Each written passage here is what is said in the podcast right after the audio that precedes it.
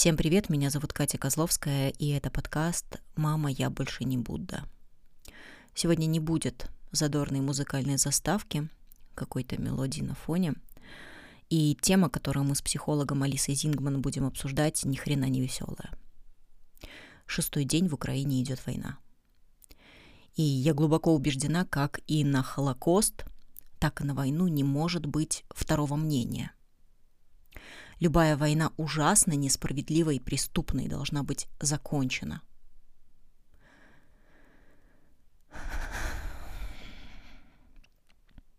В Украине сейчас не слушают подкасты. Задача ребят — остаться живыми. Наша задача сопереживающих, сочувствующих, так или иначе причастных ко всему происходящему — сохраниться, насколько это возможно психологически. Именно об этом будет сегодняшний выпуск.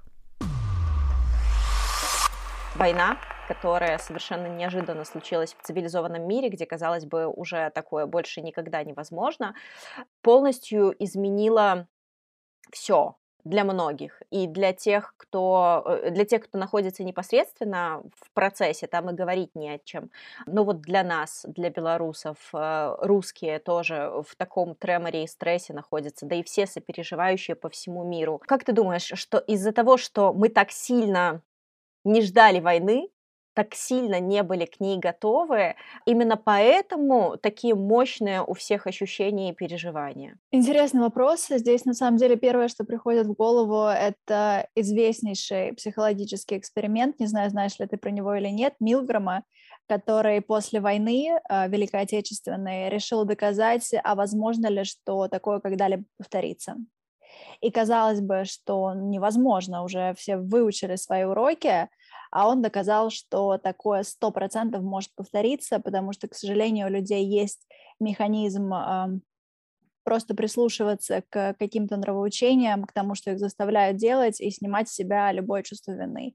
И сейчас, по сути, это же произошло, и мы видим, как э, солдаты да, с обеих сторон просто делают то, что им говорят, а, убивают невинных людей а, и снимают с себя любую ответственность к вопросу о том, возможно ли такая острая реакция из-за того, что мы не были к этому готовы, здесь сложно судить. Наверное, никто никогда не думает о вероятности войны. Да? Мы, люди, все же имеем механизм самозащиты и предпочитаем о таких мыслях, э, в принципе, не думать, да, и гнать их от себя.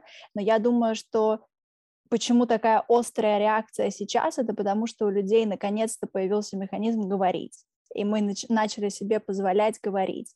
И да, я со стороны России знаю, что любая речь сейчас блокируется, да, и у нас огромное количество заведенных дел уже за то, что люди просто говорят, за то, что люди помогают хоть как-то и психотерапии в том числе, но люди понимают, что сейчас дороже не говорить дороже для себя, для своего чувства достоинства, для того, что может быть э, впоследствии. И люди для себя принимают выборы, и в том числе мои коллеги-психологи, что в любом случае лучше говорить. И именно из-за этого такой яркий диссонанс. В прошлом все же люди были более испуганные, не знали, как говорить, у них не было таких площадок, да, как сейчас у нас соцсети, в которых, конечно же, много неправды и очень много агрессии, и здесь тоже интересная тема вообще польза в социальных сетях или вред сейчас. А, я склоняюсь все же к тому, что польза, потому что очень много там помощи, и те, кто могут э, противостоять агрессии, которой тоже там очень много, они все же могут больше сделать, чем если бы таких площадок не было. Алиса, а если вот подробнее про агрессию? Тут даже, э, мне кажется, еще масштабнее можно говорить. Можно говорить категориями ненависти уже сейчас, потому что mm-hmm. э, так активно э, э, даже внутри семей происходят э, катастрофические расколы э, на работе и просто в обществе. И э, кажется, что это все только увеличивается. Можно ли с этим как-то работать? Можно ли себя, э, свое окружение обезопасить от того, чтобы самому не спуститься, не скатиться до этого состояния и не дать э, втянуть тебя в происходящее? Работать, возможно, сто процентов, и вот за последние дни, да, пять дней, ты сказала, когда это началось, у меня немного уже потерялось э, чувство времени, uh-huh. я проработала больше, чем 45 людь- людьми, и, к сожалению, тема агрессии как раз одна из основных.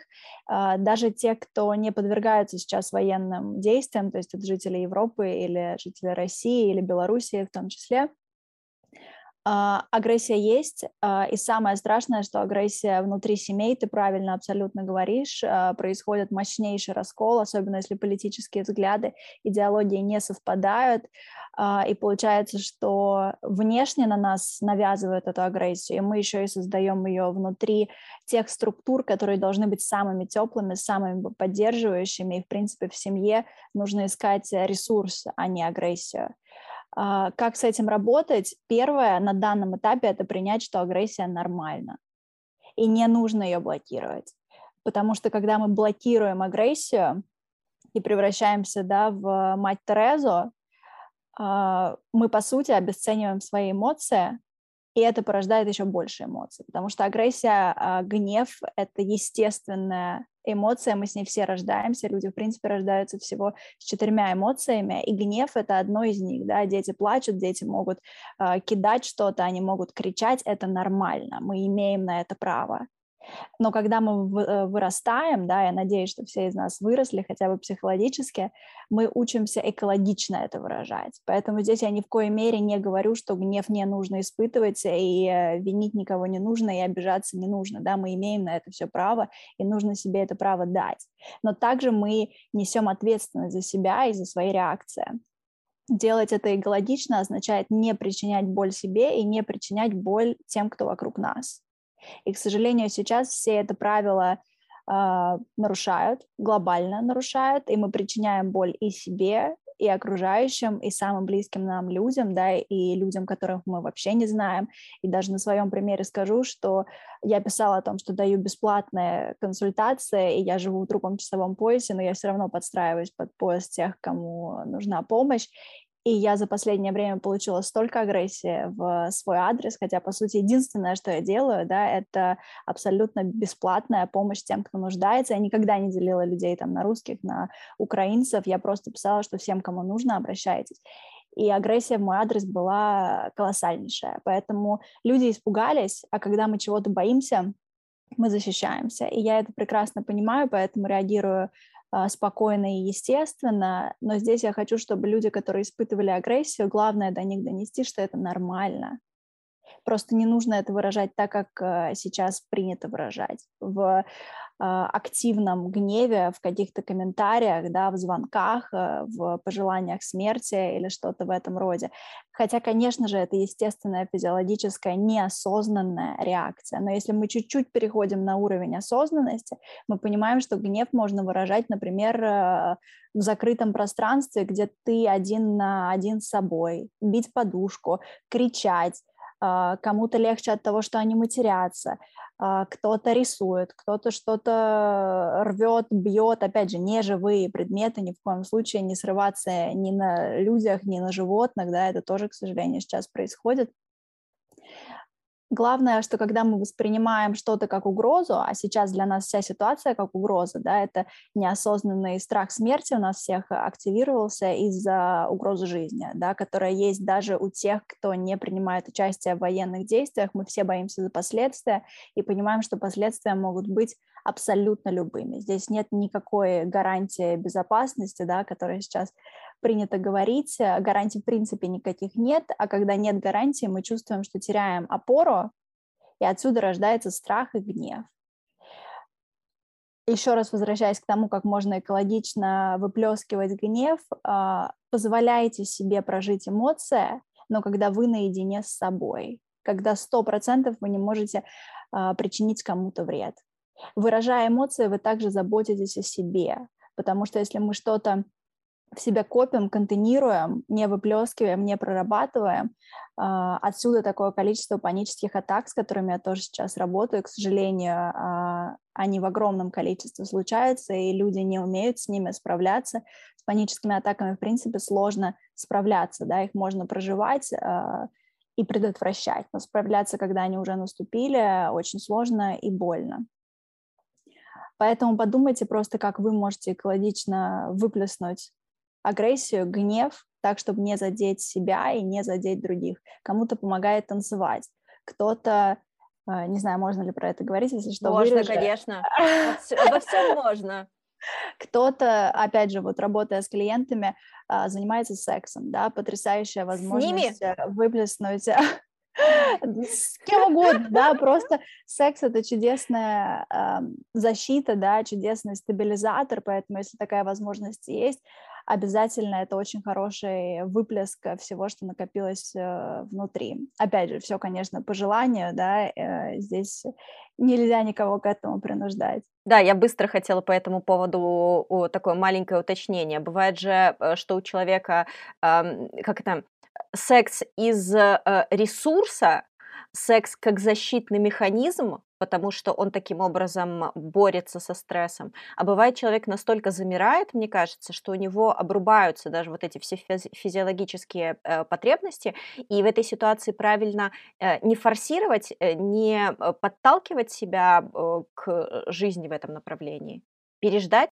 Ага, абсолютно ты права, действительно, э, секс, да, это про сексуальный драйв. Сексуальный драйв — это про внутреннее желание жить. И, в принципе, этот сексуальный драйв есть у тех, кто хочет жить, кто хочет продолжать жить и получать удовольствие. Так как сейчас все столкнулись со страхом смерти, да, как я уже сказала, желание жить у многих отпало. Им просто сложно, страшно и непонятно как. И, конечно же, секс, наверное, для многих последнее, о чем они думают, и имеют на это право. Действительно, это та потребность, которая отпадает, да, она не физиологически все же хоть и природно она такова, но сейчас спокойно можно без секса. Именно я говорю о сексе как о ресурсе. Если вы готовы его принять, если вы хотите, то, конечно же, это шикарный ресурс. Но если вы понимаете, что это принесет больше страха, дискомфорта э, и еще на какие-то мысли вас натолкнет, то, конечно, к этому ресурсу при, приходить не надо. И есть огромное количество других ресурсов, э, не обязательно сексуального характера. Но да, ты абсолютно права, что сейчас большинство людей потеряли сексуальный драйв, э, к сожалению, опять же, именно из-за страха. Угу. Алиса, а вот в принципе мы э, сейчас, мне кажется, уже два года очень интенсивно живем в мире, который меняется нон-стоп мы даже не успеваем а, передохнуть. Началась корона, весь мир закрылся на ковид. Казалось бы, вот для нас, белорусов, а, потом это еще перешло в политическое противостояние в 2020 году, и у нас там столько а, стресса, боли, э, незавершенных моментов, вины, в которой мы все продолжаем вариться, и те, кто уехал, и те, кто остался. Сейчас это все как-то увеличился градус еще при помощи войны, стало жить настолько нестабильно, настолько ты чувствуешь себя маленьким одуванчиком на тонкой ножке, на которой, казалось бы, знаешь, вот только ты дунешь, и все вот эти вот ворсинки, волосики разлетятся к имени Фени. А, а, как, э, может быть, найти в себе силы отрастить корни обратно, как э, пустить, э, пустить свои корни в землю, на что можно опереться, где, в чем э, можно найти опору? Угу. Um, здесь самое главное понять, что единственная надежная опора, она внутри нас.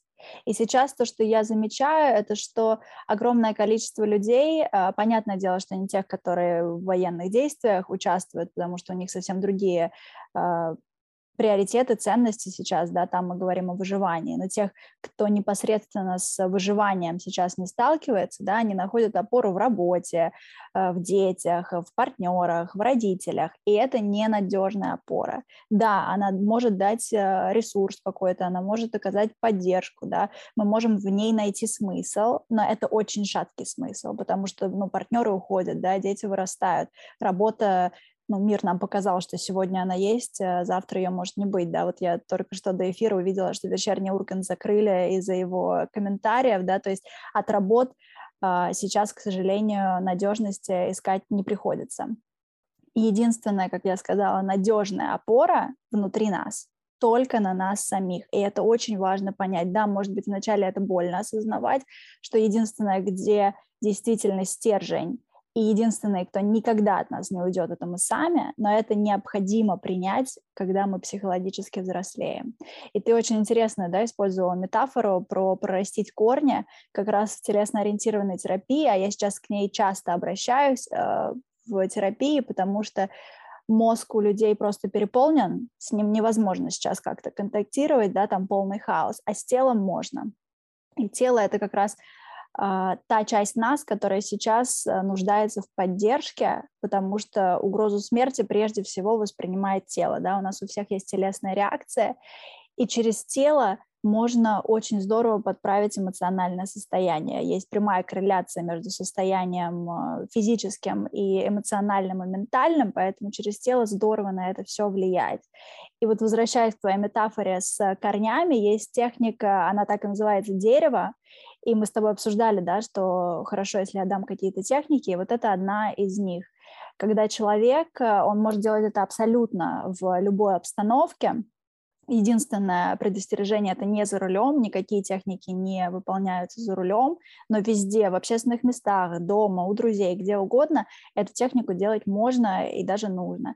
Мы представляем, что когда мы стоим или сидим, но неважно, нам просто нужна опора какая-то статичная, из нас как будто бы из ног, из ног прорастают корни. И они сильные, крепкие и дают эту основу и чувство, что мы принадлежим земле, и нас держит земля, и мы ни в коем случае не упадем.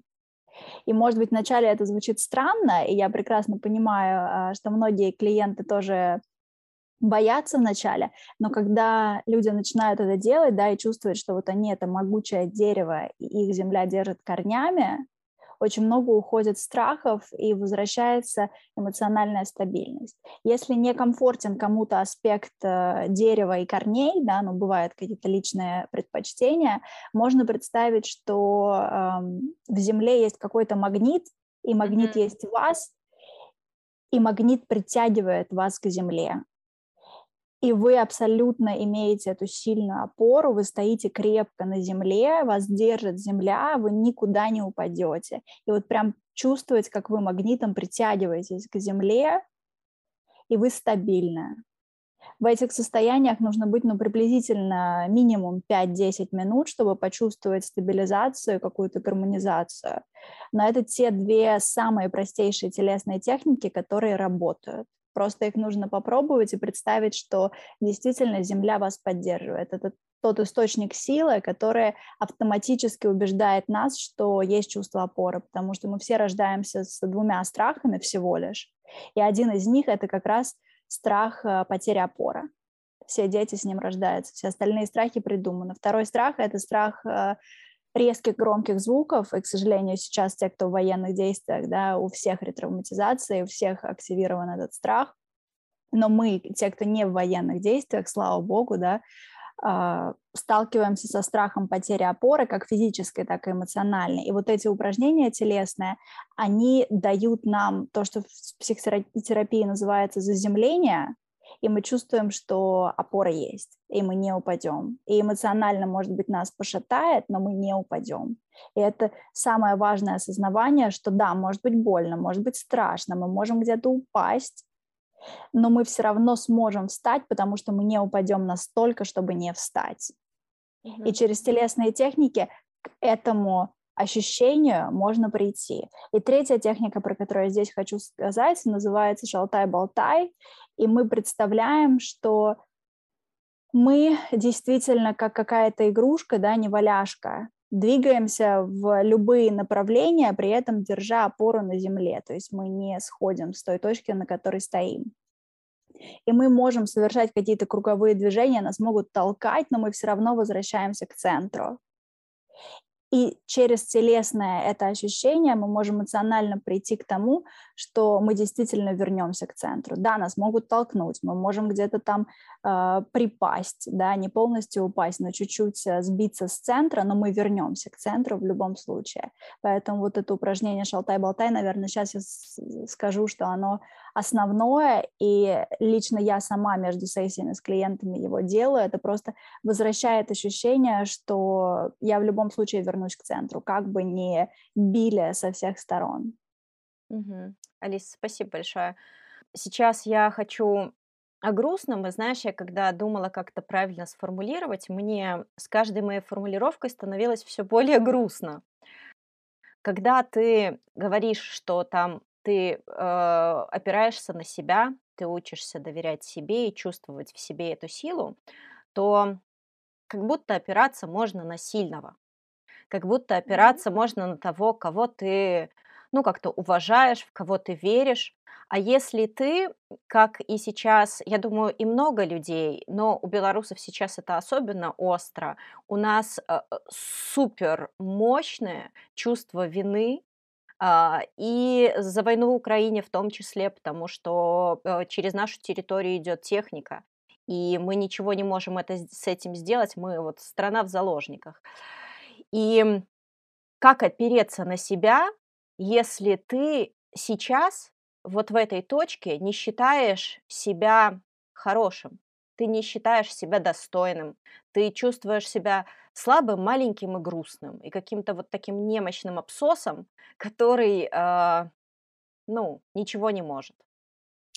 Поняла вопрос, да, чувство вины от того, что мы не там, от того, что мы не можем ничего сделать, конечно, разъедает нас всех, и я прекрасно э, понимаю и даже в консультациях сталкивалась с тем, что люди, казалось бы, в достаточно спокойных местах и регионах э, не могут жить. Они просто не могут жить, потому что им кажется, что как я буду сейчас жить, чем-то наслаждаться, смеяться, когда кто-то сидит в подвалах, да, умирает, воюет, как такое возможно. И здесь хочется сказать, что людям важно понять, что они это не государство. Каким бы оно было, да, мы вне этого, мы больше, чем наша национальная принадлежность. А многие из нас, да, в принципе, не имеют э, национальную принадлежность той страны, в которой мы живем. Э, и здесь нужно понять также, что вина выжившего, да, как она называется в психологии, вина э, нетронутого, также она называется, это иррациональная вина на самом деле в нас нет вины. А, хочется верить, да, и я практически убеждена, что никто из нас не способствовал этой войне. И то, что сейчас говорят, что русские могли бы сделать больше, да, могли бы больше выходить на митинги, а, больше что-то говорить, все также должны понимать, что Россия — это, к сожалению, не та страна, которая с распростертыми объятиями принимает тех, кто не согласен. И точно так же Белоруссия, да, чуть в меньшем масштабе в чем-то, хотя сейчас события 2020 года показали, что совсем не в меньшем, да, и агрессия в стране такая же, и принижают, к сожалению, всех несогласных, да, и боятся вот этой инаковости и тому, что кто-то другой, да, он может быть просто другим, без какой-то оценочной характеристики.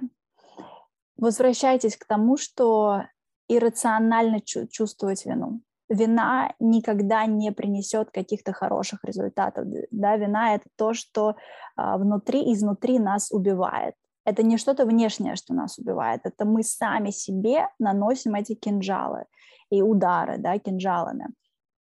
Поэтому если вы мысленно, эмоционально возвращаетесь к тому, что а как я могу сейчас жить, когда кто-то страдает, задумайтесь, а что я могу сделать сейчас, чтобы кто-то не страдал. Конечно, мы не можем сделать, к сожалению, очень многое. Да? Ну, просто нет ресурсов. А, в России сейчас, в принципе, есть статья за помощь какую-то Украине, да, и здесь я тоже не призываю никаким действиям, это сугубо выбор каждого человека. Да, я считаю, что если молчат психологи, психотерапевты, они нарушают свой кодекс, да, мы все дали клятву помогать тем, кому нужна помощь, тем, кто нуждается, как и врачи. И для и психологов, и врачей национальности, в принципе, не существует. Мы работаем работаем прежде всего с людьми. Но если ваша профессия другие, да, то это тот вопрос, на который вы должны ответить себе самостоятельно. Ни в коей мере я не могу влиять на решение помогать или не помогать, но вы также можете помогать и людям в вашей стране, не нарушая при этом закон. Если чувствуете вину, если коротко говорить, сделайте три добрых дела другим. Это такой простой, простая формула, чтобы уйти от чувства вины. Вот сделали три добрых дела и дайте себе какой-то отдых, насладитесь, э, расслабьтесь. потому что вы почувствуете, что хоть что-то вы делаете, да, у вас вот этот э, инстинкт спасателя будет как-то реализован. Да, возможно, это будет не напрямую э, помощь Украине, которая сейчас нуждается, но поверьте, что и жители Беларуси, и жители России, и жители Европы, которых это касается, не меньше нуждаются в вашей помощи, в поддержке, в разговорах. Поэтому вместо того, чтобы просто иррационально убивать себя виной, лучше направьте вот этот импульс, благой на самом деле, это же благие намерения, направьте его действительно в какую-то помощь, материальную, эмоциональную, психологическую, как угодно. Просто три добрых дела, когда чувствуете вину. Угу. Алиса, а как можно корректно и правильно сейчас э, помогать э, людям, которые находятся в эпицентре событий? Я имею в виду не финансовую, это понятно, э, очень много сборов, можно отправлять вещи, в общем, посильную помощь оказывать. А как говорить, может быть, как правильно как правильно помочь тем, кто сейчас на войне, находясь не на ней?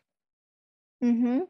Отличный вопрос, потому что он про нашу эмоциональную зрелость и про то, как мы можем в принципе поддерживать, потому что сейчас очень распространено э, причинять добро, да, есть такой термин, что меня вроде как и не просят, но я вот это добро причиню насильно, потому что мне самой или самому так будет легче. Вот так делать сто процентов не надо. Просто показать выразить поддержку, потому что вам от этого станет легче, задумайтесь, что другим от этого может быть деструктивно и дискомфортно.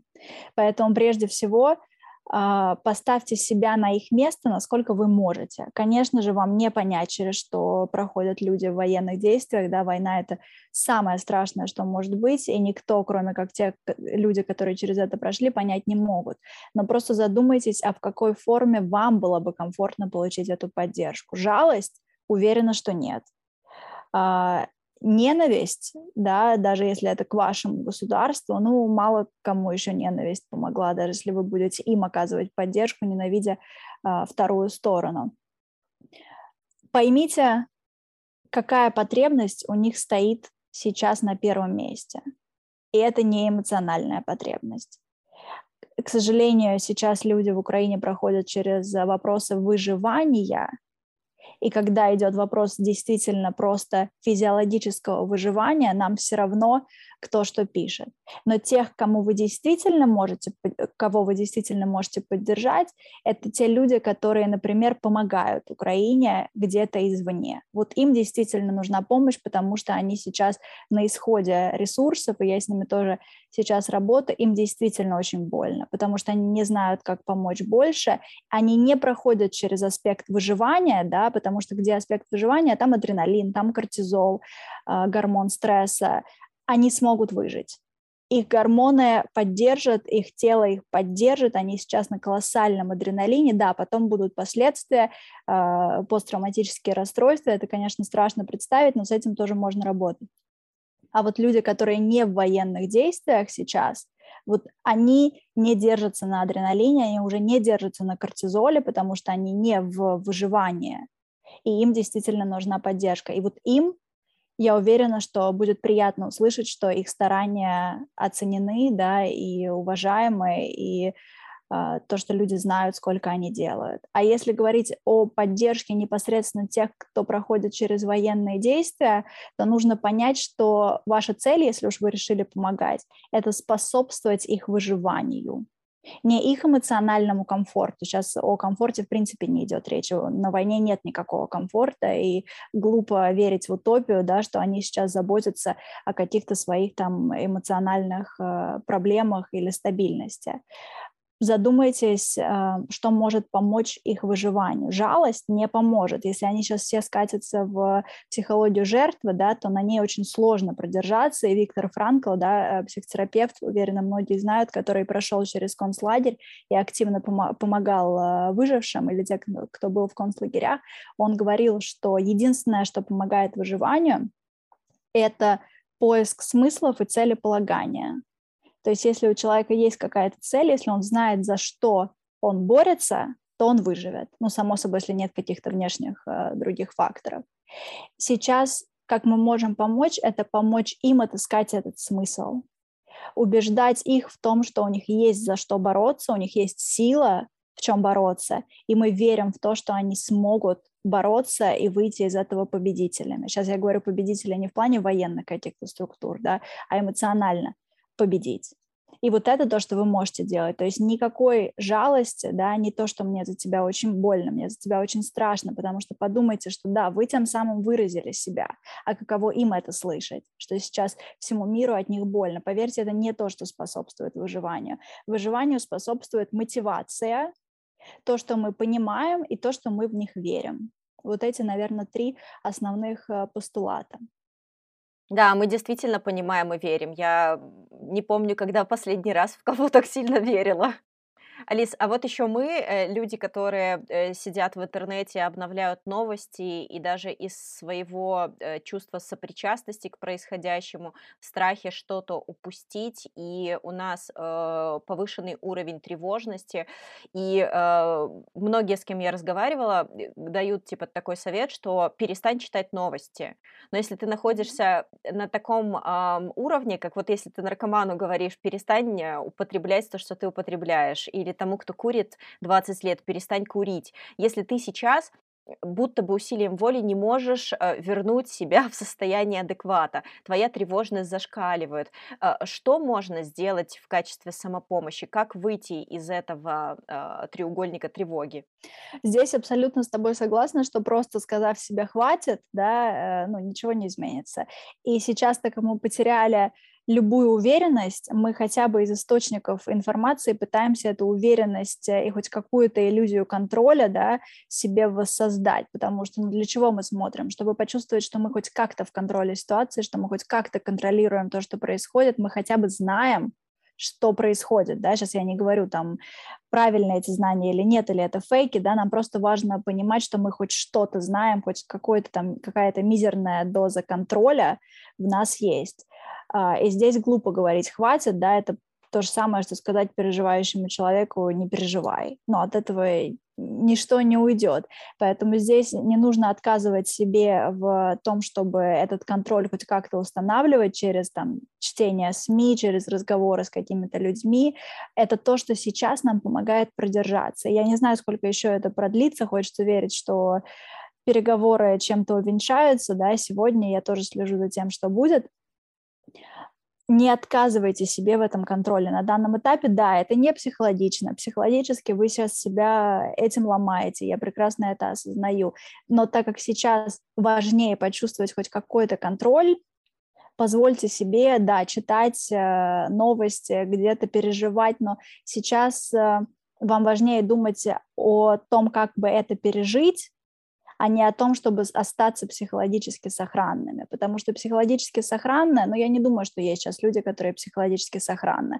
К сожалению, мы уже не на той ступени, где бы мы ни были, да, вот э, я, например, живу в Америке, и я тоже не психологически сохранна, потому что у меня там семьи, друзья, и я вижу людей, которые, вот у меня вчера была сессия с женщиной, она сидела в метро, и то есть это очень страшно, потому что в какой-то момент все, просто сессия прервалась, я не знаю, что с этой женщиной, она просто перестала отвечать.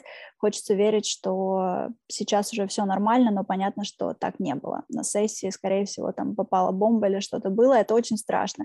Поэтому я понимаю, через что проходят люди, вижу от первоистоков э, какой-то ужас, и также я понимаю, что это тотальное ощущение своей беспомощности и отчаяния. И противодействие этому – контроль.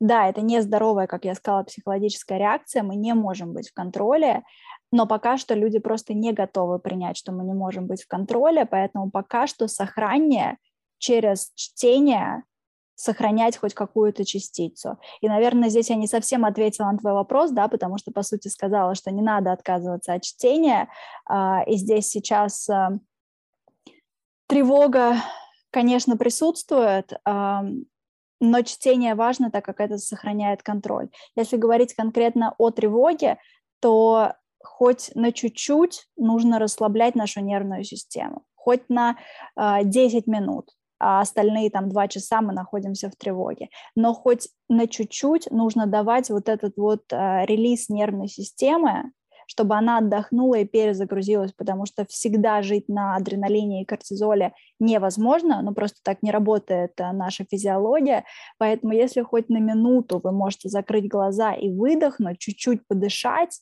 и дышать не грудью, да, как сейчас все в стрессе мы дышим грудью или даже просто плечами, когда они просто поднимаются, а, а дышать животом. Вот если хотя бы такую базовую, самую простейшую вещь вы можете сделать, просто 5 вдохов животом, ну и выдохов, соответственно, то уже произойдет перезапуск нервной системы, тело насыщ... насытится кислородом, и вам будет легче функционировать. И после этого вы можете возвращаться к чтению каких-то ресурсов, разговорам, переживаниям. Но хотя бы на минуту делайте иногда вот эти вот э, выплески, выдохи через дыхание. Кто-то медитирует, да, но это уже такой более высокий уровень. Сейчас не все готовы куда-то глубоко уходить, да, кто-то танцует, кому-то помогает спорт, какое-то активное действие, кто-то гуляет, если есть возможность гулять, да, не у всех есть возможность гулять. Поэтому хоть на минуту делайте перерыв, а потом можете возвращаться. Вот здесь, наверное, это главное понять, что не нужно уходить в какой-то радикализм, да, что я вообще не читаю новости, либо я читаю новости на 24 на 7, да, такие люди тоже есть, они перестают спать и просто сидят э, и следят. Вот если вы где-то стараетесь хоть как-то приблизиться к центру, то помните, что главная задача это хотя бы на минуту выдыхать. Просто возвращайтесь к себе, возвращайтесь к тому, что на чуть-чуть нужно нервную систему отпустить и дать ей немного расслабиться. Тогда и адреналин придет в себя, и кортизол, и, в принципе, наша физиология чуть-чуть выстроится в хоть что-то по типу нормы. Что-то вменяемое. Да. Угу. Алис, спасибо большое. И еще я в финале хотела бы э, спросить у тебя разрешение у меня есть несколько вопросов от э, слушателей подкаста, э, вопросов, страхов, каких-то таких моментов. Э, могу ли я тебе их озвучить, и чтобы ты как-то тезисно, там какие-то микро, условно, там, дистанционные консультации, понятно, не с полным разбором и погружением, но какие-то, может быть, слова поддержки, которые сейчас необходимы? Конечно, конечно. Мгм. Вот э, одна девочка написала, что э, э, сейчас в этой ситуации винит себя за то, что родила детей в этот мир и боится, что ее дети останутся сиротами, а это последнее, чего она бы для них хотела. Мгм. Здесь стоит вернуться к той части, где мы с тобой говорили про вину, и понять, что вина сейчас не может помочь вообще. Это не мотиватор, это демотиватор. Поэтому возвращайтесь к тому, а что я могу сделать. Не то, что я не могу, да, и мои дети останутся э, без меня. То есть уходите не в знак минус, а в знак плюс. А что я могу, чтобы улучшить ситуацию?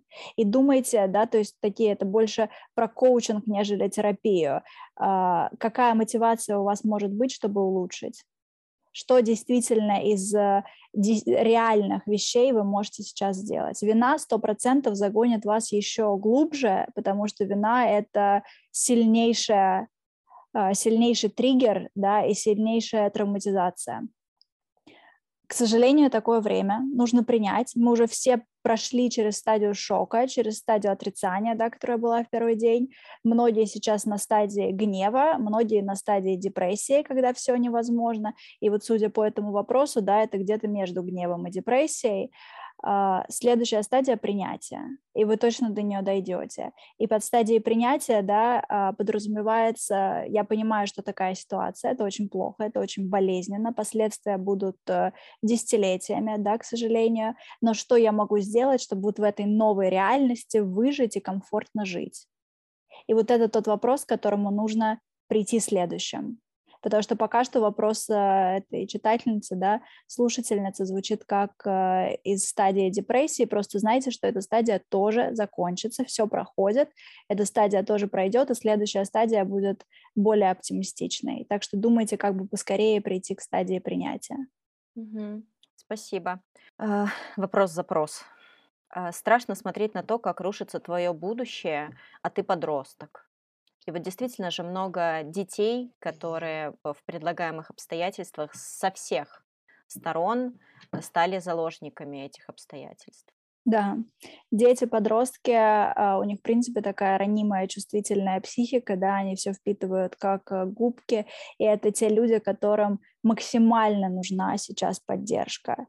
И причем это те люди, которые, видно, не чувствуют э, уверенности в том, чтобы просить о помощи, потому что ни разу ко мне не обратился ни один подросток, к сожалению, хотя я их ждала и прекрасно понимаю, что им точно нужна поддержка, я точно могу ее оказать, но видно пока, что они закрылись и чувствуют, что лучше будут в закрытом состоянии, да, застегнулись изнутри на все молнии и как-то в этом выживают.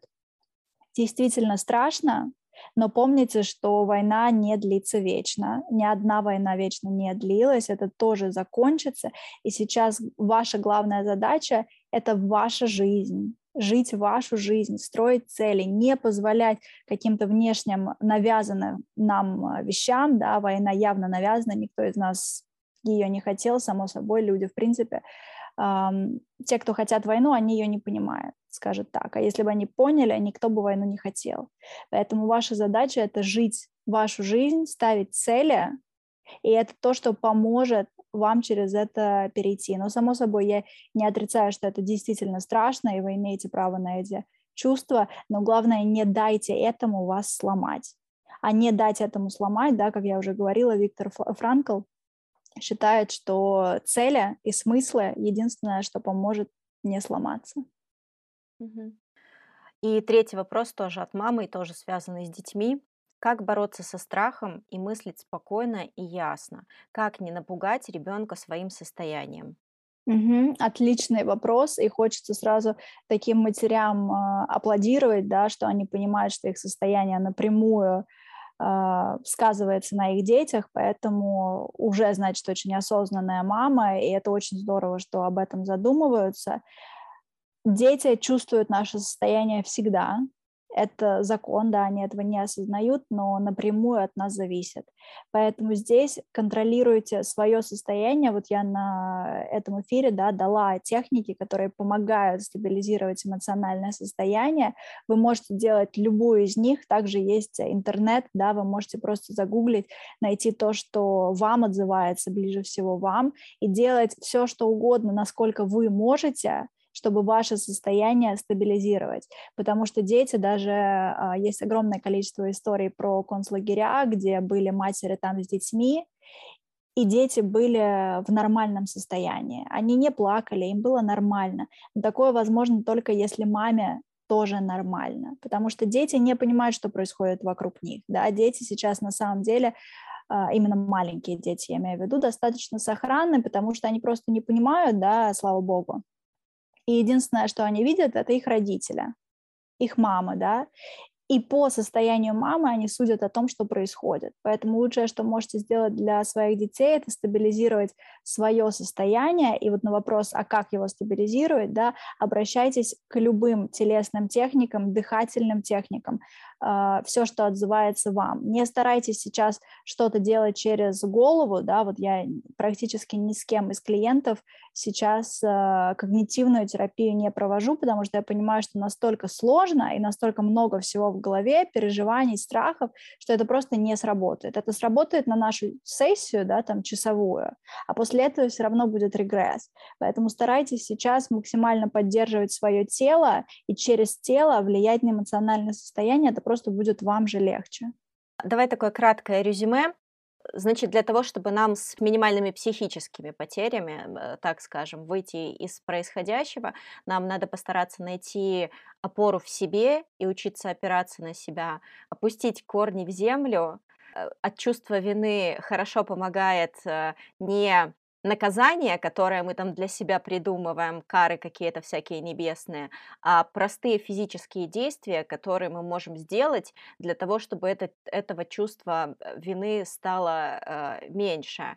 И помнить, что ничто не длится вечно, и это тоже пройдет, как на кольце у Соломона. Да, да, и еще главное не бояться просить о помощи. То есть сейчас огромное количество есть ресурсов, поддержки для любых людей, и сейчас она нужна, и не нужно думать, что вы герои, да, которые через все готовы пройти сами. сами. Я уверена, что вы готовы, вы очень сильные, а, но поддержки просить нормально, и психологи, даже если нет э, финансовой возможности, оказывают бесплатную помощь сейчас в любом размере, поэтому обращайтесь за помощью, это тоже нормально.